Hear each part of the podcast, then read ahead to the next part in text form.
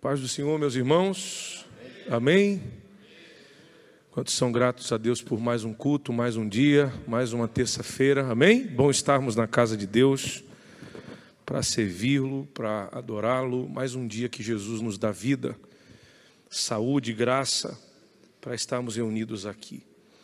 Uh, nosso pastor presidente está em uma reunião a serviço da convenção com os pastores ali em Blumenau na igreja do nosso pastor presidente da convenção.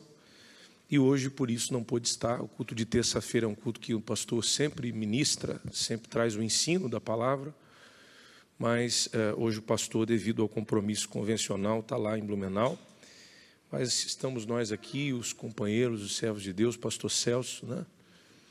E cada um dos irmãos que vieram, eu creio que Jesus tem uma palavra para nós aqui. Amém? É, culto de ensino, de edificação espiritual, de oração. Eu quero pensar a respeito disso, se você puder. Vamos estar em pé para descansar um pouquinho? Evangelho de Jesus, segundo escreveu Mateus, Mateus capítulo 14. Evangelho de Jesus, segundo escreveu Mateus, capítulo 14. E o versículo 22.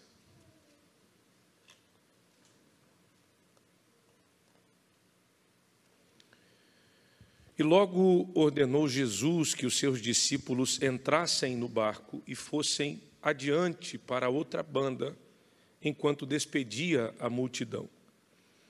E despedida a multidão, subiu ao monte para orar à parte. E chegada já à tarde, estava ali só. E o barco já estava no meio do mar, açoitado pelas ondas, porque o vento era contrário. Mas a quarta vigília da noite, dirigiu-se Jesus para eles, caminhando por cima do mar.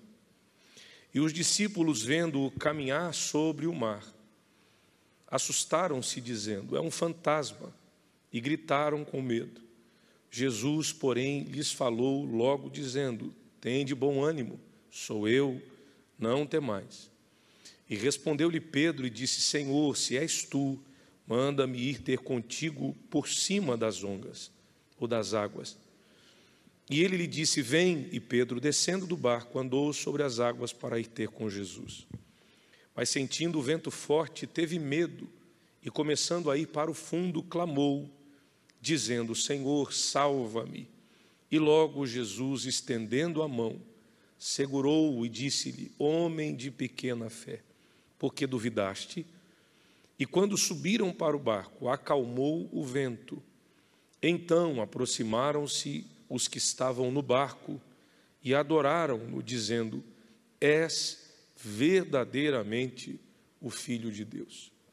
Senhor, nós te damos graças pela tua palavra, por esse texto tão rico e com tantas preciosidades para a nossa vida. Eu te falo, Senhor, te pedindo que o Senhor ministre ao nosso coração eu rogo a Ti nessa noite, te pedindo que o Senhor fale conosco, fale com a Tua igreja, nesse culto tão precioso que é o nosso culto de ensino, no culto de doutrina, no culto de oração, de edificação, que de fato saiamos daqui edificados, doutrinados, que saiamos daqui ministrados pela Tua palavra, Senhor, alinhados à Tua vontade, ao Teu querer, mais crentes, mais cheios do Espírito Santo, mais cheios da tua presença e vazios de nós mesmos, mais vazios da nossa fraqueza, dos nossos pecados, daquilo que não te agrada, mais cheios da santidade, do teu espírito, da tua graça, da tua misericórdia. Fala conosco, em nome de Jesus. Amém e amém. Por favor, sente-se, adorando o Senhor. Queridos, eh, existem duas ocasiões em que nós vamos encontrar nos evangelhos Jesus acalmando as tempestades. A gente encontra essa que eu li com você, o contexto de Mateus 14, mas a gente também encontra no evangelho de Marcos, capítulo 4, a partir do 35, Jesus também vai acalmar uma tempestade. Lá em Marcos, capítulo 4 e 35, ah, que você também encontra essa mesma passagem de Marcos 4 e 35 em Lucas 8 e 22, ah, se trata do momento em que Jesus atravessa dentro do barco, faz a travessia com os discípulos e vai para é, a cidade de Gadara, aonde ele vai libertar um homem possesso por demônios.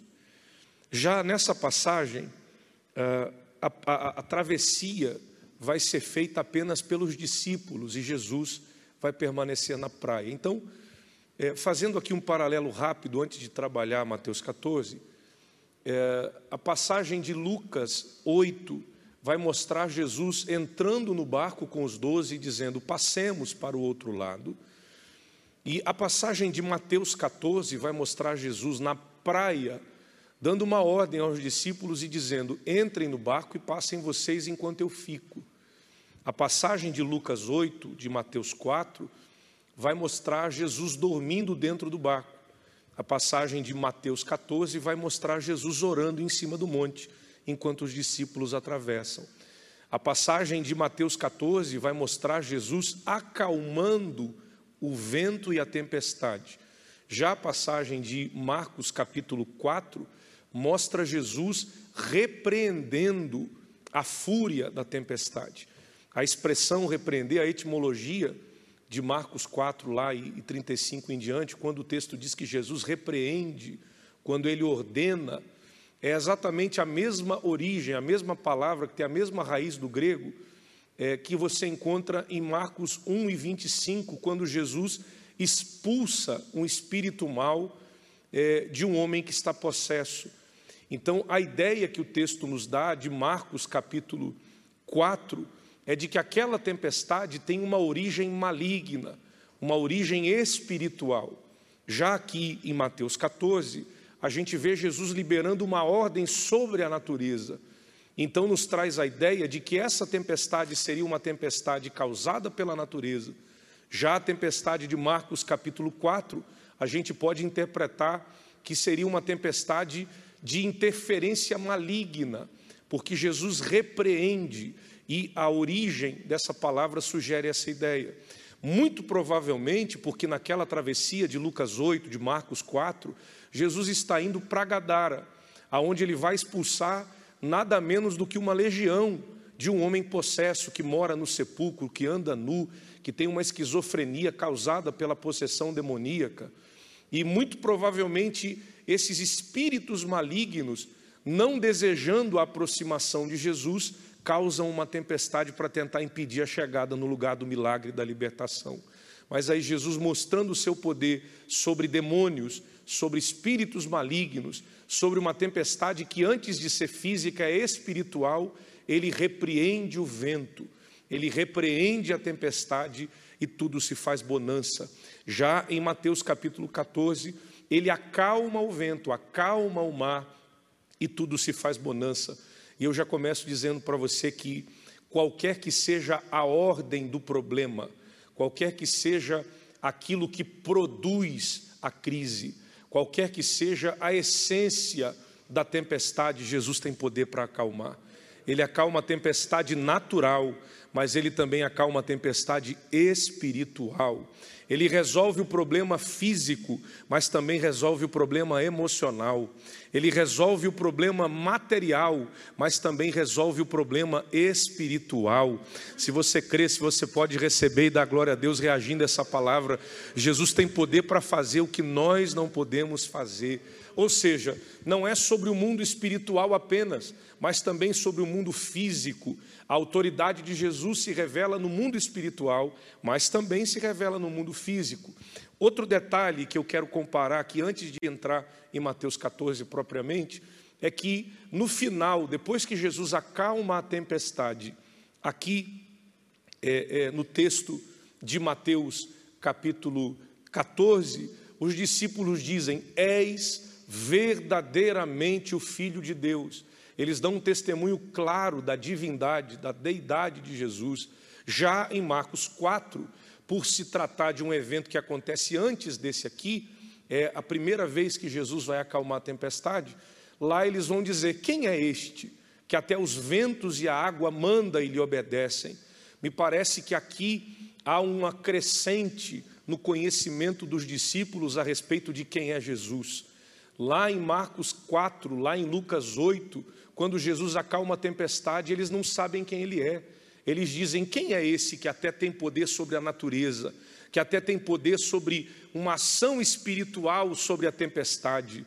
Mas depois de caminhar um pouco mais com Jesus, depois de andar um pouco mais com Cristo, depois de ter um pouco mais de experiência na caminhada com Jesus, lá em Mateus 18, quando Jesus caminha por cima das águas, acalma a tempestade, entra no barco, eles dizem: Tu és verdadeiramente o Filho de Deus. Aleluia. Eu aprendo aqui que a caminhada cristã é uma crescente. A caminhada cristã é a cada dia a gente adquirindo experiência com Deus, maturidade espiritual. O apóstolo Paulo disse: quando eu era criança, eu agia como criança, mas quando cresci, deixei para trás as coisas de menino. O Paulo não está se referindo simplesmente à brincadeira, a crescimento orgânico, natural. Paulo está falando sobre maturidade espiritual, sobre crescimento espiritual. E a vida cristã é exatamente dessa maneira. A maturidade espiritual que você tem hoje é muito diferente daquela que você tinha quando aceitou Jesus. A sua experiência com Deus hoje, quem sabe 10 anos depois de crente, 15 anos, 20 anos de fé, é muito diferente da que você tinha no seu primeiro mês de conversão, porque na caminhada cristã a gente vai crescendo, progredindo, amadurecendo, aprendendo com as tempestades da vida. E aqui exatamente eu chego no ponto em que eu quero começar a tratar Mateus 14. Por quê? Porque em Marcos 4, Jesus está dentro do barco fazendo um convite, dizendo: Vamos. Ou seja, Jesus se inclui na travessia. Jesus está dizendo: Eu vou com vocês.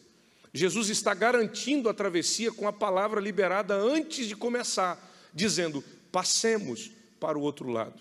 Perceba que Jesus se inclui na travessia, se inclui no processo, se inclui na viagem e garante a chegada dizendo: passemos. Jesus não diz, vamos ver se a gente consegue. Jesus não diz, vamos tentar, não garanto nada. Jesus não diz, se não tiver tempestade, a gente chega, mas se tiver, a gente volta. Não é isso que Jesus diz. Ele diz, passemos. No meio do mar vai ter tempestade? Sim. Vai ter dificuldade? Sim. Vai ter vento contrário? Sim. Mas a palavra do início garante a chegada no final. Aleluia. Aleluia. A palavra de Jesus é que garante a nossa travessia. Agora, uma coisa é Jesus dentro do barco, dizendo: Vamos, vou com você, vou atravessar com você. E outra é aquilo que a gente vê aqui em Mateus 14: Jesus na praia. Eu vou desenhar o cenário para você. João Batista havia morrido ele foi decapitado, uma morte trágica, a cabeça dele entregue num prato para uma mulher adúltera. E aí, Jesus, que é primo de João Batista por parte de mãe, que foi batizado no Jordão por João Batista, pela sua própria insistência de Jesus para que João batizasse. Jesus que deu testemunho do próprio João, dizendo: Esse foi um grande profeta, nunca houve outro profeta maior do que João. João foi o profeta que preparou os caminhos para a chegada do Messias, do próprio Cristo. E aí, quando João morre, para ter um momento para digerir a morte de João, para digerir esse período de dor, de sofrimento, Jesus se retira. Ele vai para um retiro, para um momento de descanso, para organizar as ideias, porque ele sente a morte do seu amigo João e vai para um lugar deserto. Só que aí o lugar logo fica cheio de gente porque as pessoas descobrem que Jesus estava lá e logo Jesus, movido por compaixão da multidão que descobriu que ele estava nesse lugar deserto, o lugar deixou de ser deserto, e aí Jesus começa a pregar, a ensinar, ele vai curar os enfermos, e não obstante, ele vai multiplicar pães e peixes para alimentar uma multidão que vai ouvi-lo no lugar deserto. Então, ele quebra o seu luto, ele abre mão do seu retiro para atender as pessoas, cura, prega, abençoa, dá comida, faz o serviço completo. E depois ele chama os doze, exatamente no 22, quando a gente começou a ler, e diz: Gente, eu vou terminar de despedir o povo. Eu amo Jesus porque Jesus não tinha síndrome de estrela. Jesus não era exaltado, orgulhoso. Jesus não era artista gospel. Nunca houve ninguém como ele. Nunca houve um pregador melhor do que ele. Nunca houve um pastor maior do que ele. Nunca houve um ministério mais extraordinário do que o dele. Nunca houve alguém mais poderoso do que ele. E ao mesmo tempo que ele é tão grande, produtivo, próspero, ao mesmo tempo que o seu ministério é tão extraordinário, ele ainda preserva a sua humildade no nível que ele chama os discípulos que deveriam fazer esse trabalho de despedir as pessoas. E ele diz: entrem no barco e atravessem sem mim, porque quem vai despedir o povo sou eu. Sabe o que significa despedir as pessoas? Tomar tempo, conversar, abraçar. Se fosse hoje em dia, tirar foto, tirar selfie, trocar um sorriso, conversar, trocar experiência. Alguém ia chegar e dizer: Jesus, lembra daquele congresso que você pregou? Foi uma benção. Aquela palavra que você pregou falou comigo. E Jesus ia abraçar, conversar. O que Jesus estava dizendo é: Eu vou ficar mais um pouco com o povo. Eu vou ficar mais um pouco para atender as pessoas. Eu vou ficar mais um pouco para abraçar, para ouvir, para estar com eles. Eu amo isso. E eu percebo esse caráter humilde do nosso Deus, tanto no Criador quanto no Espírito Santo que habita em nós, quanto no Filho que veio à terra e se despojou da sua glória. A Bíblia diz em Gênesis 3 que Deus descia todo dia para conversar com Adão e Eva. Olha para mim, Deus é Deus, invariavelmente, Deus é Deus, nada muda a essência dele. Aleluia. Deus não foi feito, criado, projetado, Deus não tem pai, Deus não tem mãe. A ideia de Gênese, de começo, de início, é estabelecida para a própria criatura se entender. Mas Deus não foi criado, Ele é que é criador, Ele existe por Ele mesmo, para Ele, para a glória do seu nome. Ou seja, em essência, Ele sempre foi, é e será invariavelmente, ou seja, nada muda quem ele é. Ele não depende de céu, ele não depende de inferno, de terra, de anjos, de demônios, de principados, de comida, de bebida, de sono, de descanso. Ele não precisa de dinheiro, de casa, ele não precisa de pessoas, ele não precisa de nada, de ninguém para ser Deus. Então por que ele desce para conversar com Adão e Eva? Então por que Jesus para para atender pessoas, se ele é Deus? E ele não depende desse encontro para se autoafirmar como tal. Responde para mim: quem é que chega no culto cansado e sai renovado? Doente e sai curado? Triste e sai saltando de alegria? Quem é que vem para a igreja precisando de renovo e sai renovado? Quem é que vem para a igreja esgotado, sem força, desanimado, pensando vou morrer e sai da igreja cantando vitória, dizendo sou forte, Jesus me renovou? A ideia é: ele não precisa, mas vem porque te ama. Ele não precisa, mas fica porque se importa com você. Ele é Deus, mas mesmo sendo Deus, ele desce para conversar contigo, para ouvir tuas queixas, para te abraçar, para te entender, para te resolver emocionalmente. Aleluia. Mesmo não precisando, mesmo tendo gente para fazer, ele fica para despedir, fica para atender. E aí os discípulos vão entrar no barco e fazer a travessia sem ele, algo que é incoerente porque o papel dos discípulos é segui-lo. O papel dos discípulos, a tarefa deles é acompanhar Jesus. Aonde Jesus vai, eles vão, por quê? Porque eles estão sendo discipulados, formados, forjados, preparados por Jesus, treinados pelo Cristo. Então a presença de Jesus é uma companhia inestimável e ao mesmo tempo extremamente necessária para a formação deles. E quando Jesus diz: entrem e atravessem, eu fico, Jesus está indo contra o processo didático do discipulado. Ele está indo contra o processo dos discípulos estarem perto para aprender, de estarem perto para servir. Essa é a lógica. Só que na lógica do mestre, ele está fazendo os discípulos subirem de nível na fé. Por quê? Porque tem tempestade que Jesus está dentro do barco dizendo: Eu acalmo, fica tranquilo. Mas tem tempestade que Jesus diz: entra no barco e atravessa vocês, porque eu quero ver se vocês têm capacidade de crer na minha palavra, mesmo sem ver a minha presença. Opa, senti graça aqui. Tem, tem vezes que Jesus entra no barco e diz: Eu estou aqui, eu vou atravessar contigo. Mas existem momentos em que Jesus testa a nossa maturidade espiritual e nos faz passar por circunstâncias que no momento a gente não entende, mas na verdade é Ele dizendo: estou te fazendo crescer, estou te fazendo amadurecer, estou te trazendo uma nova experiência espiritual, estou te levando para um outro nível de capacidade, aleluia.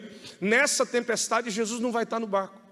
Olha o que ele faz: os discípulos entram, começam a travessia e Jesus despede a multidão, e já era tarde. Essa expressão já era tarde, sugere que já havia passado das três, já havia passado da hora nona. E aí Jesus, é, provavelmente o sol está se pondo, é quase a viração do dia. Então pensa comigo, Jesus foi para um lugar para descansar, não descansou. Se retirou para ter um momento para digerir a morte de João, para viver o seu luto, para ter um momento de descanso. Não conseguiu, a multidão veio e interrompeu o descanso. Que, que Jesus fez? Pregou para as pessoas, curou os enfermos, multiplicou pães e peixes. Depois ele despede as pessoas. Eu vejo aqui um trabalho incansável de Jesus. Eu percebo aqui uma sensibilidade para entender quem vai ser abençoado com a multiplicação, quem vai ser abençoado com a cura, quem vai ser resolvido pela palavra e quem ainda vai precisar de um encontro pessoal depois do culto. Isso é formidável, porque as pessoas não são iguais. Cada pessoa tem suas necessidades emocionais, tem a sua, a sua personalidade, o seu temperamento. As pessoas são diferentes. Tem gente que vem no culto ouve a palavra, recebe a vitória só pela pregação da palavra, já vai para casa feliz da vida, renovado, resolvido. Tem outros que precisam da oração no final, sair do lugar, dobrar o joelho aqui na frente. Tem outros que precisam que o pastor coloque a mão na cabeça deles e ore pessoalmente por eles. Mas tem outros crentes que só vão alcançar o milagre, só vão ser resolvidos, ou se ele vier aqui na igreja, no escritório da igreja, falar com o pastor, abrir o coração, ficar uma hora desabafando, e eu amo Jesus, porque Jesus entendia a pessoalidade de cada pessoa que o seguia. Então ele abençoa a gente pregando, ele abençoa a gente multiplicando pão e peixe, ele abençoa as pessoas curando, mas quem precisa de um encontro pessoal, de uma palavra, de um olho no olho, de um face to face, ele para e diz: Eu vou ficar aqui para atender você, porque eu entendo a sua necessidade. Levante a sua mão, tem uma palavra de Deus para a sua vida. Jesus entende a sua necessidade, Jesus entende o que você precisa. E essa palavra, ao mesmo tempo que está falando com toda a igreja, com quem está em casa assistindo, também está trabalhando as suas necessidades específicas. Aleluia, Jesus sabe quem precisa de cura, quem precisa de palavra, quem precisa de pão, quem precisa de peixe e quem precisa de um abraço. Ele sabe, ele conhece. Ele tem tempo para nós. Oh glória. É interessante que se a gente for marcar uma reunião com alguém importante, quanto mais importante a pessoa com quem a gente quer falar, mais gente a gente vai ter que conversar antes de falar com a pessoa que a gente quer. É ou não é? Você quer falar com um, um, uma pessoa muito importante, você tem que falar com o secretário do secretário, depois com o secretário do assessor, com o assessor do assessor do assessor, para marcar um horário e conseguir falar com quem você quer de verdade. Não conheço ninguém maior que Jesus, mais importante que Jesus. Mais poderoso que Jesus, mais famoso que Jesus, mais extraordinário que Jesus. E para falar com ele não precisa marcar, não precisa agendar, não tem que falar com o secretário, com o assessor. Se você chegar em casa, jantar, e aí desligar tudo, fechar a porta, dobrar o joelho meia-noite e dizer: Jesus, eu quero conversar contigo a madrugada inteira. Você sabia que ele vai ficar a madrugada inteira te ouvindo? Uau! E é interessante que a gente diz: Deus não fala comigo. Será que Deus não fala? Ou você que não está querendo ouvir? Ou você que não está se importando com o encontro e com a conversa? Interessante é que ninguém é mais poderoso do que ele. E se você quiser virar o dia falando com ele o dia todo, se você quiser passar a viagem inteira do busão falando com ele, ele fala contigo. Se você chegar no culto conversando, ele fala contigo, te ouve.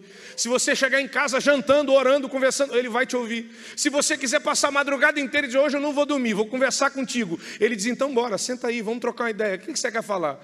Qual, é o teu problema? Vamos se resolver, vamos se acertar, vamos lá. Eu tenho resolução para a tua pergunta. Eu tenho resposta para os teus questionamentos mais íntimos. Eu tenho solução para os teus problemas mais absurdos. Eu posso o que você não pode. Eu tenho que você não tem. Aleluia, Jesus vai atender, vai resolver.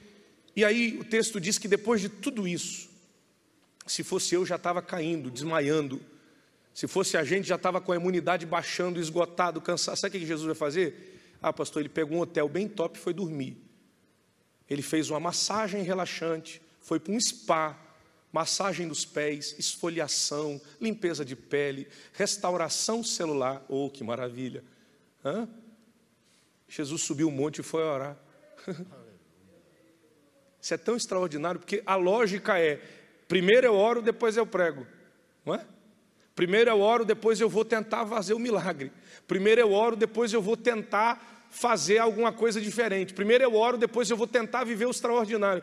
Jesus acabou de pregar para quase 15 mil pessoas, despediu as pessoas, atendeu suas necessidades, curou os seus enfermos, multiplicou comida para o povo inteiro, então ele multiplicou alimento para uma galera.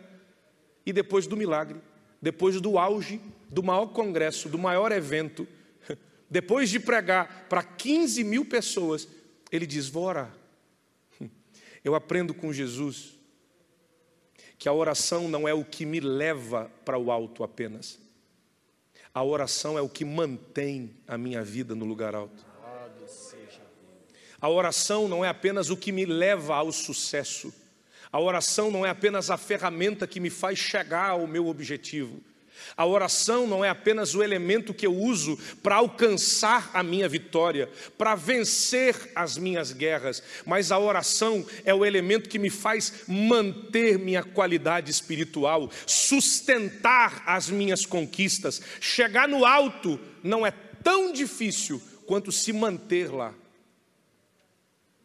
Alcançar o resultado que você sempre sonhou não é tão difícil quanto permanecer na posição que você está. Quem está de pé, cuide.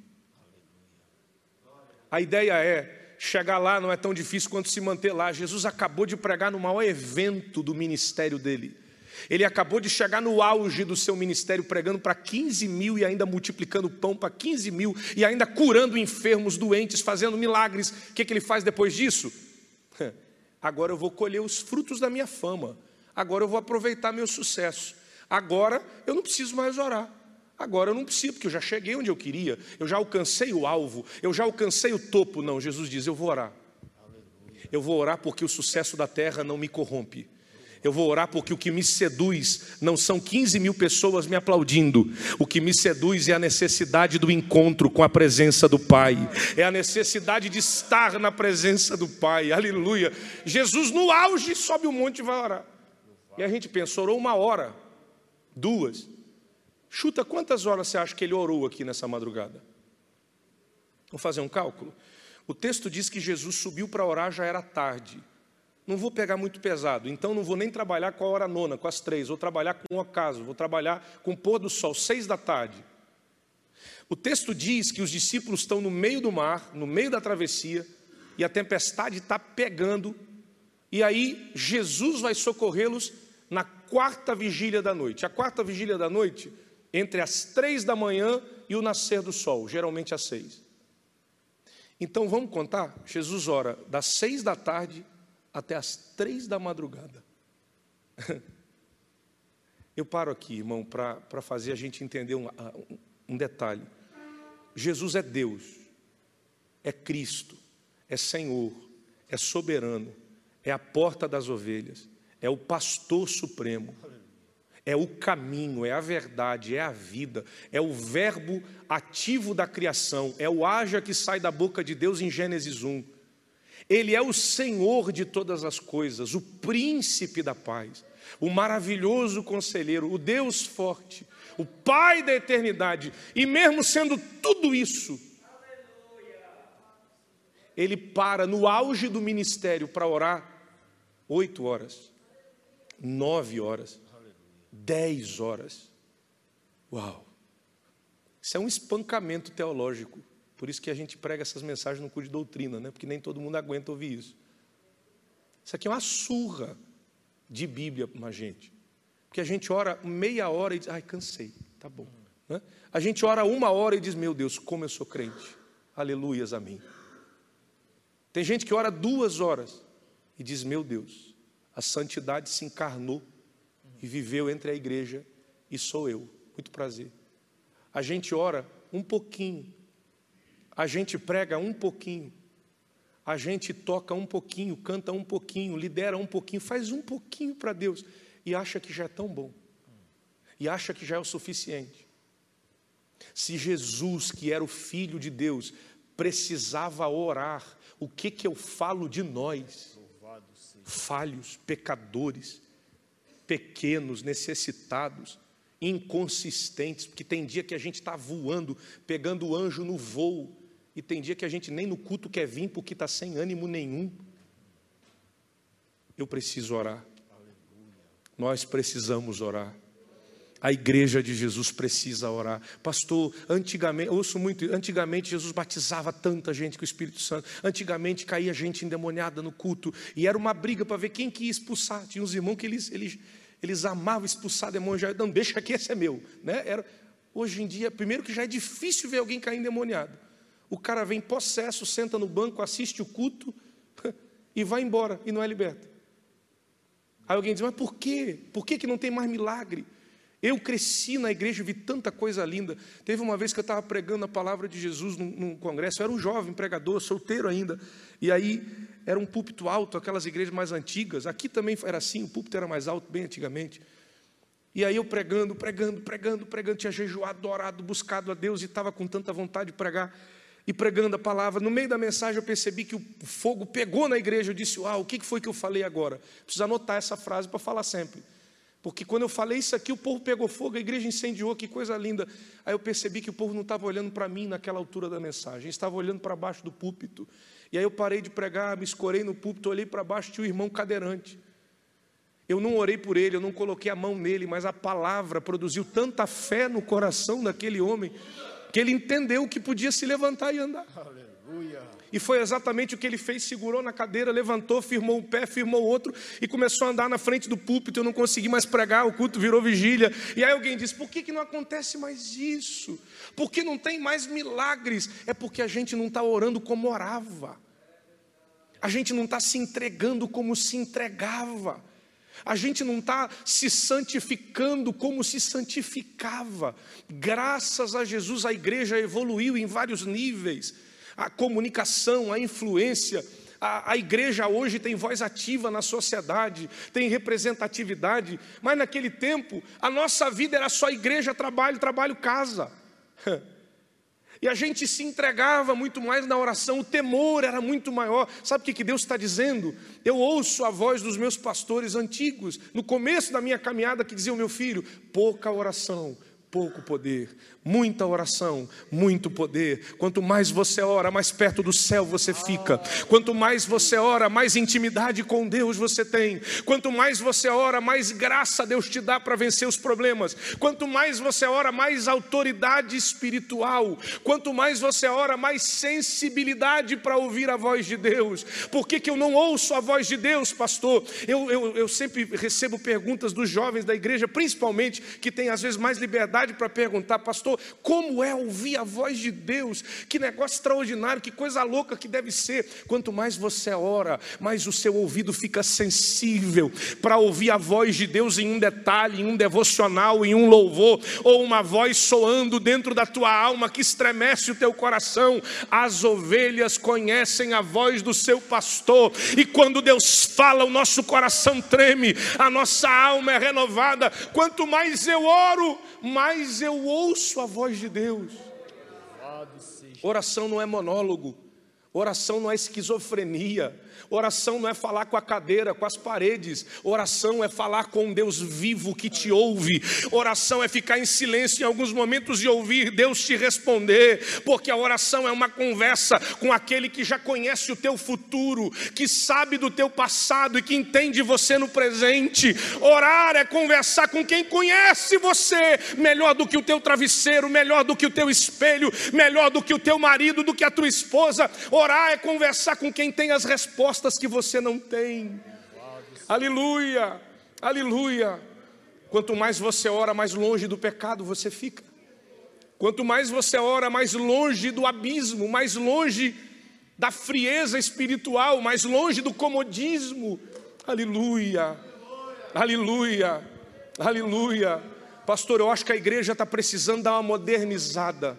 A gente está precisando trocar a mensagem, a mensagem assim de, de 40 minutos, muita Bíblia, Vamos trocar essa mensagem por uma, uma, uma, uma autoajuda, pastor. Quem sabe vamos trocar o pregador do Evangelho por um coach é, que fale coisas mais, mais novas, mais atraentes. A igreja não precisa disso, a igreja precisa é de mais oração, é de mais intimidade com Deus, é de mais vida na presença, aleluia, é de mais palavra, comunhão, aleluia. Aleluia. Glória a Deus. Jesus vai orar. Se Jesus orava, imagina a gente. Se ele precisava orar, imagina nós. Agora, sabe o que, que acontece quando ele termina de orar? Oito horas, nove horas. Ele sai da oração para caminhar sobre as águas. Uau! Eu paro aqui. Se você estudar a geografia do Mar da Galileia, eu nunca tive o privilégio de conhecer é, a Terra Santa, o Jerusalém. Quem sabe um dia Jesus me dê essa, essa alegria. Mas eu estava estudando a geografia, e se você perceber, muito provavelmente esse monte aqui que Jesus sobe, é um monte que faz com que Jesus tenha uma visão panorâmica de todo o lago de Genezaré, que também é chamado de Mar da Galileia, ou Lago de Tiberíades, dependendo da margem, ele vai ganhar um nome. Mas por que ele é chamado de mar? Na verdade é um lago, mas é chamado de mar pelas suas dimensões, é tão grande que parece um mar. Agora, Jesus sobe o um monte, e do monte ele enxerga o que os discípulos dentro do barco, no meio do mar, não fazem ideia. Eu vou desenhar isso para você entender. A visão dos doze dentro do barco, no meio do mar, de madrugada, no auge da tempestade, é uma visão extremamente limitada. Você entende isso? Concorda comigo? É uma visão extremamente limitada. O que, que eles enxergam? Quem sabe alguns metros?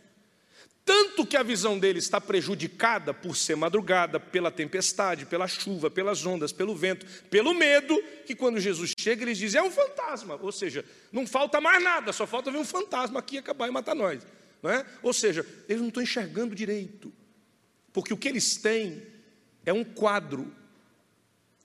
Algum tempo atrás eu estava muito atribulado, cansado, estressado, repensando tanta coisa, questionando algumas coisas na minha vida no meu ministério, direção, para onde vou, o que eu faço, qual é o propósito agora. E aí eu fui para um lugar de oração. Tem um lugar que eu amo orar. Peguei minha bike, cheguei lá na beira de, da praia desse lugar, um lugar deserto, tinha ninguém. Aí sentei no meu lugar e comecei a orar. Falar com Deus e dizer, Deus, por quê? Porque a gente gosta de brigar com Deus, mesmo que a gente sabe que sempre quem vai sair mancando somos nós.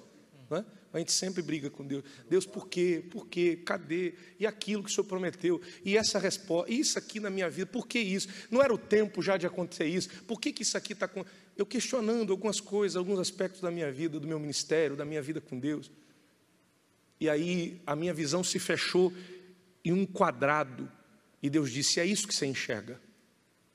Você enxerga só um quadro, só um frame, só um. um é essa a tua imagem. E depois Deus me fez abrir a minha visão e eu olhei ao redor, 180 graus. E Deus disse: É isso que eu vejo. Enquanto você só enxerga um quadro da tua vida, eu enxergo o panorama completo da tua história. Aquilo que foge da tua agenda está exatamente dentro da minha programação, porque eu nunca perdi o controle.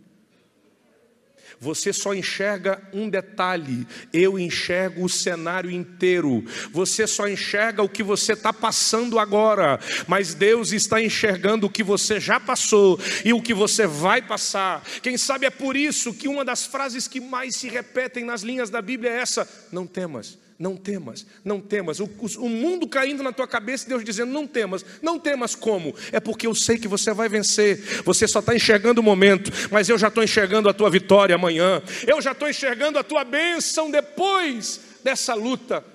A gente só enxerga. A visão dos discípulos é limitada. Eles estão no meio do mar, de madrugada, na tempestade. Aonde que Jesus está? Em cima do monte, em oração Jesus está vendo o mar inteiro.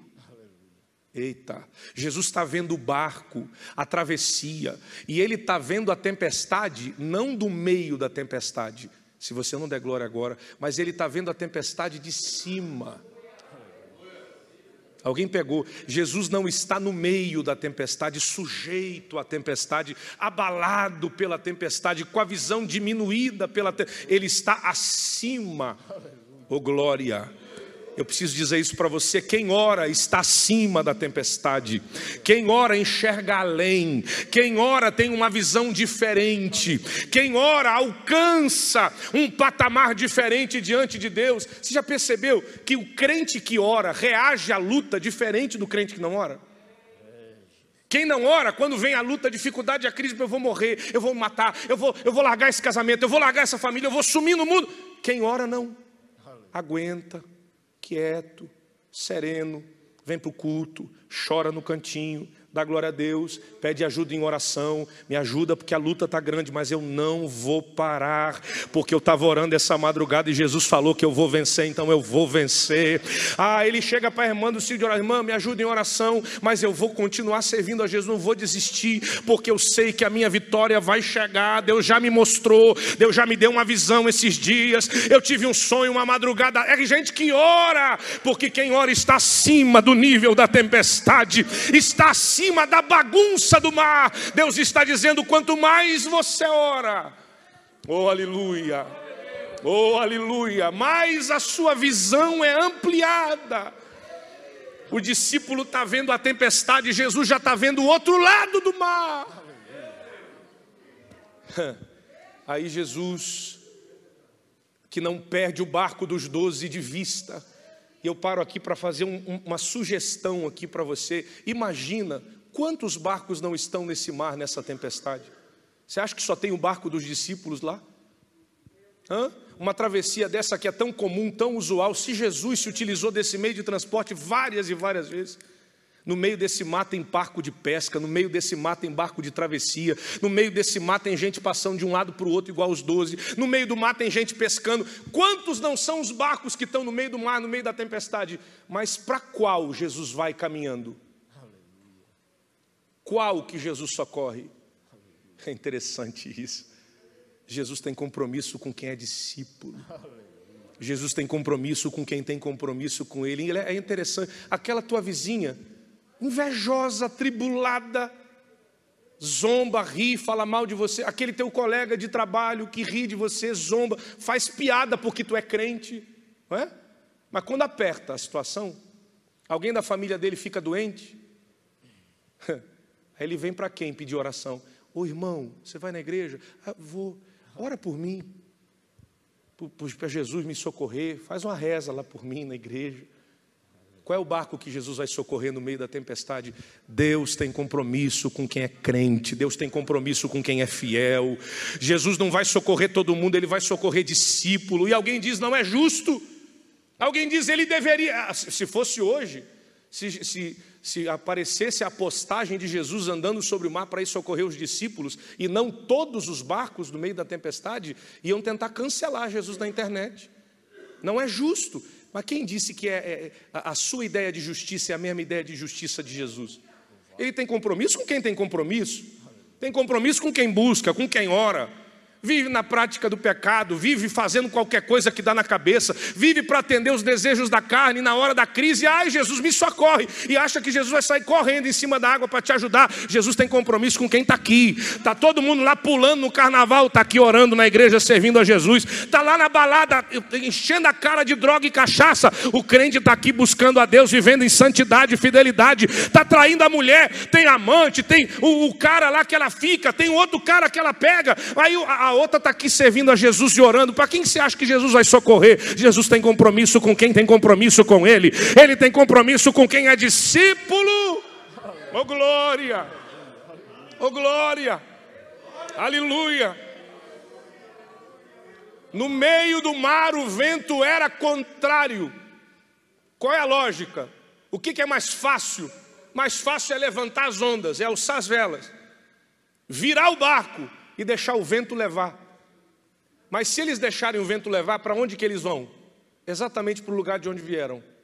Porque se o vento é contrário à direção para onde eles estão indo, se eles levantarem as velas e navegarem na direção do vento, eles voltam. Jesus nunca disse que seria fácil. Jesus nunca disse que seria cômodo. Jesus disse: Quem quiser vir após mim, negue-se a si mesmo e tome a sua cruz. A etimologia dessa expressão é: vai ter luta, vai ter lágrima, vai ter tempestade, vai ter dificuldade, vai ter aperto. No meio do mar o vento é contrário. Eu não navego pela direção que o vento sopra. Eu vou desenhar para você dar um glória a Deus melhor. Eu não caminho, não navego, não me guio, não me direciono pelas tendências do mundo. Não são as modas da rede esgoto de televisão que guiam a minha vida, a minha família, as minhas práticas. Não é a novela das oito que me diz como eu devo viver a minha vida. Não é a blogueirinha famosa que me diz como eu devo viver minha vida não são as ideologias políticas que me dizem como que eu devo guiar minha vida, criar meus filhos, constituir minha família. Nós somos guiados pela palavra do Mestre. Antes mesmo de sair da praia, atravessa para o outro lado, mas o vento é contrário. Não tem problema, continua remando contra a maré, porque há um Jesus que vai te socorrer no meio do mar se for preciso, mas a direção quem dá é o Mestre. Oh glória! Aleluia! Nós somos guiados pela palavra do início e não pelo vento do meio. Eita, isso é forte. Nós somos guiados pela palavra de Jesus, liberada sobre nós no início da travessia, não pelo vento, pela moda, pela tendência do meio do mar. Nós não somos guiados pelo vento do meio, mas pela palavra do Mestre. É do outro lado, é do outro lado. Sabe o que Jesus disse para você quando você aceitou Jesus? Eu te encontro do outro lado, eu te encontro na Nova Jerusalém. Não para, não desiste. O vento é contrário, mas continua porque eu tenho socorro, eu tenho auxílio, se você precisar. Mas o nosso propósito é sermos guiados pela palavra, aleluia. Eu termino aqui dizendo: eu não vou conseguir trabalhar todo o texto. Você vê como o texto é rico, né? Você vê como a palavra de Deus é poderosa. Quantas pregações você já ouviu sobre Mateus 14, Jesus acalmando a tempestade? E aí Jesus vem numa terça-feira, você sem muita perspectiva e te traz uma outra visão sobre o mesmo texto, um outro olhar. É porque a palavra é viva, ela se renova. Isso aqui é uma rema de Deus, é uma revelação bíblica. É uma palavra que traz ânimo, renovo, confronto, é Bíblia. É por isso que eu fico ruim, tem tanta coisa boa na Bíblia para pregar. E tem tanta gente procurando mensagens extra-bíblicas. Quando eu vou ouvir alguém pregar, alguém diz assim: a Bíblia não diz, mas eu acho. Eu digo, misericórdia. Irmão, isso aqui não está na Bíblia, mas Flávio Josefo diz. Irmão, eu, não, eu não, não fui comprado pelo sangue de Flávio Josefo, me perdoe pode até enriquecer o discurso, pode até ficar mais bonita a mensagem, mas quem me salvou não foi John Wesley, quem me salvou não foi é, é, é, Calvino, quem me salvou não foi Lutero, quem me salvou foi Jesus, é a palavra de Jesus que produz mudança na nossa alma, aleluia. Mensagens inteiras baseadas em, em, em ideologias humanas, em diálogos humanos, tendo tanta coisa rica na Bíblia para se falar. Eu vou terminar aqui dizendo: Jesus foi até eles caminhando sobre as águas. E eu termino aqui. O que ameaçava a vida dos discípulos? O que trazia risco aos discípulos? Se o barco virasse no meio da tempestade, como eles morreriam? Afogados. Logo, o que ameaçava os discípulos era o mar, era a água. Jackson. O que ameaçava a vida dos discípulos, pastor Celso, era o mar. E Jesus vai caminhando sobre o quê? Quando Jesus está caminhando sobre as ele podia pegar um barco, ele podia criar uma outra situação, ele podia resolver de outro. Mas por que, que ele vai caminhando sobre as águas desse jeito, nesse momento? Tudo em Jesus é didático, tudo em Jesus é uma lição. Caminhando sobre as águas, ele está mandando um recado para quem está no meio da tempestade. Sabe o que, que ele está dizendo? Aquilo que ameaça a tua vida está debaixo dos meus pés. Aquilo que tira o teu sono está debaixo dos meus pés. O teu problema está debaixo. Oh, eu estou sentindo Deus aqui. Fique em pé comigo agora para nós terminarmos com uma oração. Aquilo que te preocupa, aquilo que te estressa aquilo que te angustia. Você diz, eu vou morrer, não vai, porque o teu problema, diz o Senhor, está debaixo dos meus pés. Aquilo que te preocupa, aquilo que te traz tanto nervosismo, aquilo que te machuca, Jesus está dizendo, está debaixo dos meus pés, eu tenho o controle, eu tenho o domínio da situação, eu posso resolver o que você não resolve. Ah, meu Deus, eu não aguento mais mas o problema é muito grande. O teu problema está debaixo dos pés daquele que nunca perdeu o controle. Quem ora está acima da tempestade. Quem ora caminha sobre a crise. Quem ora caminha sobre o problema. Jesus vai caminhando sobre as águas. Aleluia. Aleluia. Aleluia. Urabai.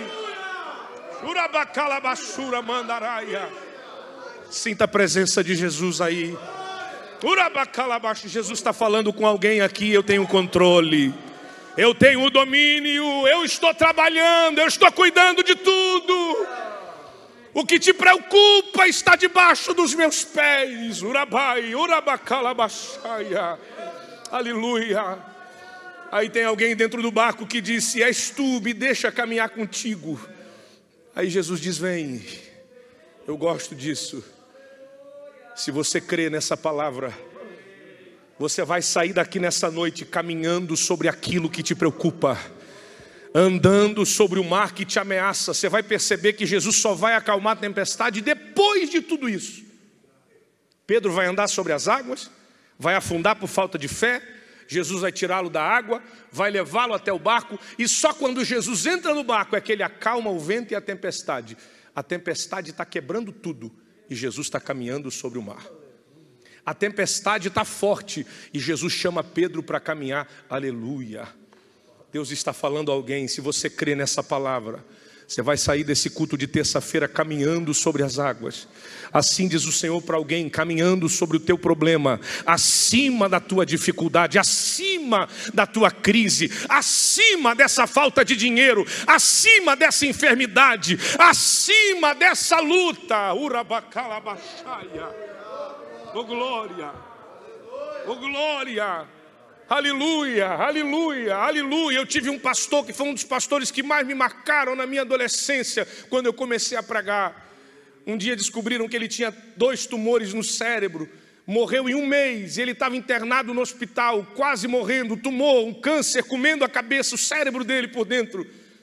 E um dia a enfermeira entrou no quarto e saiu chorando, e a esposa dele do lado de fora disse: O que foi, minha filha? Ela disse: Eu não sei, mas eu entro no quarto do seu Antônio o meu, meu corpo se arrepia, eu, eu, eu, começo a chorar, eu sinto uma coisa diferente, porque ele está cantando um, um, uns hinos, acho que é hino da harpa de vocês da igreja, eu não sei o que, que é isso, e daqui a pouco ele para de cantar em português e começa a cantar em umas línguas diferentes, que eu não sei se é inglês, que eu não sei se é árabe, que eu não sei se é, é, é hebraico, eu não sei que língua é, mas quando ele fala aquelas línguas, me arrepia do alto da cabeça até a planta dos pés, eu não sei que coisa é essa, é gente que ora, o câncer comendo por dentro, mas ele estava assim acima da doença, uma comunhão com Deus.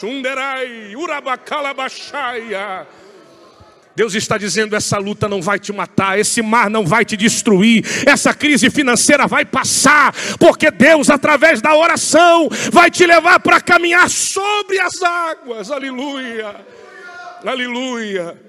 Feche os teus olhos agora, eu quero orar com você. Aleluia, a presença de Jesus está aqui, querido. Há uma graça de Deus aqui nessa noite. Aleluia. Se Deus falou contigo, pastor, essa palavra foi tão para mim.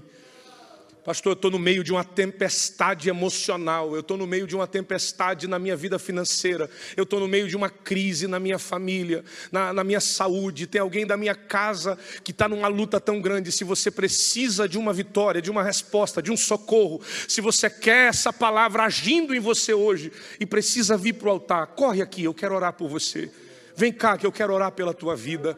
Aleluia. Se tem alguém aqui no nosso meio, quem sabe visitando hoje que estava parado, afastado, distanciado, e hoje você quer fazer uma aliança com Jesus, voltar para a presença de Deus, aceitar Jesus também, venha, porque eu quero orar pela tua vida. Você que está assistindo em casa essa mensagem e quer fazer uma aliança, quer se entregar para Jesus, eu quero orar por você também. Aleluia, aleluia. Pastor, eu preciso de graça de Deus para caminhar sobre essa tempestade. Eu preciso de um renovo de Deus para voltar a orar como eu já orei. Eu preciso voltar a ter uma vida de oração. Orar não é fácil, principalmente o começo. Desenvolver o hábito, a prática da oração é difícil. Mas quando você começa a acessar esses níveis aqui, você começa a experimentar coisas diferentes. Você começa a ver a vida espiritual ser diferente, porque mais, muito mais do que mudar o seu ambiente, a oração muda você. Eu quero orar por você que tem desejo de voltar a ter uma vida de oração agora. Aleluia, aleluia. Pastor Celso, ora por nós aqui. Pastor Celso vai fazer essa oração, depois vai despedir a igreja.